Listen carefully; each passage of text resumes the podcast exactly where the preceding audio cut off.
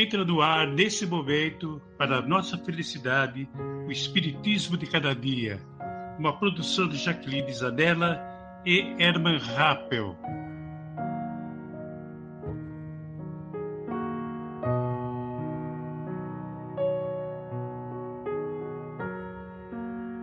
Sejam todos muito bem-vindos ao nosso podcast e possamos nós unirmos os nossos corações cada vez mais com Jesus e termos a luz, a luz, a luz em nossos espíritos que tanto necessitamos.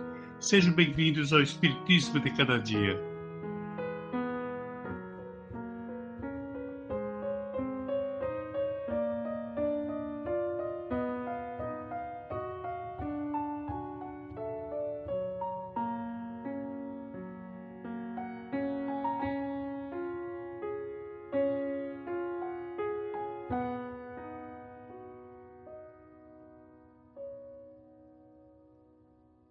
Olá, meus amigos, por ouvi-los novamente, tê-los novamente perto de mim. Possamos nós agora, nesse momento, estarmos bem próximos de Jesus, trazendo Jesus bem no nosso coração, bem apertadinho conosco, aquela sensação gostosa de prazer e bem-estar.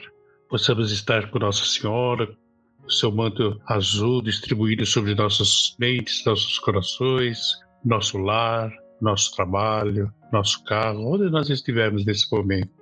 Possamos, Senhor, agradecer a Deus, justo, amoroso e caridoso, por mais essa oportunidade.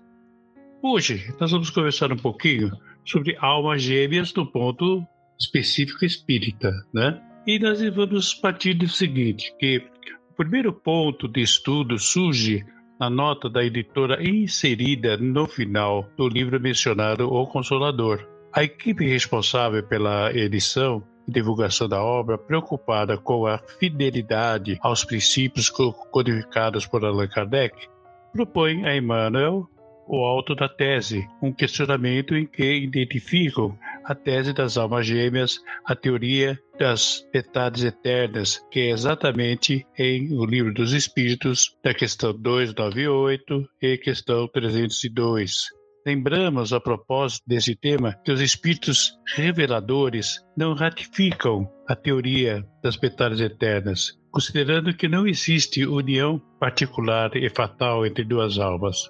Allan Kardec acrescenta um comentário ao final das perguntas, afirmando que a expressão metade eternas deve ser tomada como uma metáfora, uma figura que simboliza a união de dois espíritos simpáticos, muito simpáticos entre si.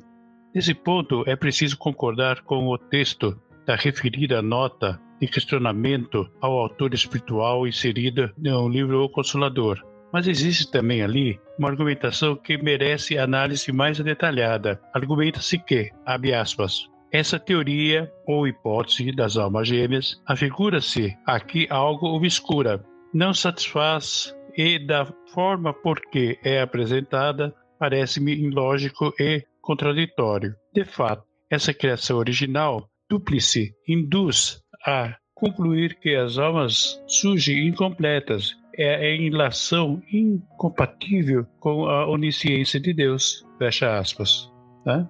Bom, acrescenta a nota que tal ideia é recusa por Kardec que a, a finalidade dual deve ser estendida extensiva a todas as criaturas e ao final das argumentações afirma que se a teoria não se aplica a Jesus, deixa de ter cunho universal e por isso seu, seu equacionamento torna-se desnecessário. A resposta de Manuel a esse questionamento revela a envergadura desse espírito que vem orientando a mediunidade de Chico Xavier, que há muitos anos assim o faz. Ele não se agasta com as observações críticas, reconhece a possibilidade de, de erro no trabalho a que se dedica, tanto que aponta um ser corrigido com outro texto do mesmo livro, mas humildemente solicita a conservação da tese, asseverando que ela é mais complexa do que parece a princípio e que podem oferecer material valioso para estudos que interessam muitas criaturas da época em que vivemos. Em determinado ponto de sua resposta, ele diz: mesmo porque, com a expressão almas gêmeas, não desejamos dizer metades eternas. Ao analisar a afirmativa de Manuel de que com a, a expressão almas gêmeas não pretende dizer metades eternas, precisamos partir da percepção de que as duas expressões são, na realidade, metáforas que representam a ligação entre homem e mulher pelo amor. Não se pode deixar de perceber a diferença acentuada entre uma e outra.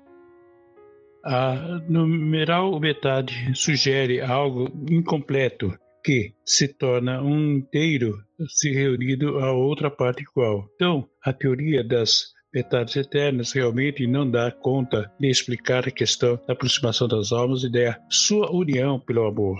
Razão porque os espíritos a rejeitaram e o codificador apenas a admite como uma figura que pode simbolizar a afinidade entre dois espíritos. São tão afins que parece que uma completa a outra, firmando uma só individualidade. Mas não se pode ir além disso e pretender que Deus tenha criado seres pela metade. Já o objetivo gêmeo traduz semelhança, identidade e simboliza mais, propriamente dito, a ideia de união de dois seres pela simpatia e pela afinidade. Os dois seres são individualidades completas mas se assemelham e por isso se identificam e se sentem atraídos um para o outro. É essa ideia que se desprende da tese de Emmanuel e não há nela nenhuma contradição com a ideia expressa pelos Espíritos Reveladores. Ao contrário, essa ideia está implícita no texto da resposta da questão 301 do Livro dos Espíritos, em que os Espíritos assim se expressam. Abre aspas. A simpatia que atrai um espírito para outro resulta da perfeita concordância de seus pendores instintos. Fecha aspas. Precisamos lembrar aqui que, além dessa simpatia pela identidade de nível evolutivo, há afeições particulares entre os espíritos, como está explícito na questão dos 291 do Livro dos Espíritos. O afeto mencionado na tese da alma gêmeas é um sentimento desse, desse espírito que assim ocorre. E assim nós temos, ao menos, algum parecer com relação às almas gêmeas. Estamos por aqui agora e até a próxima. Gratidão por estarmos aqui juntos. Muita gratidão. Muita paz.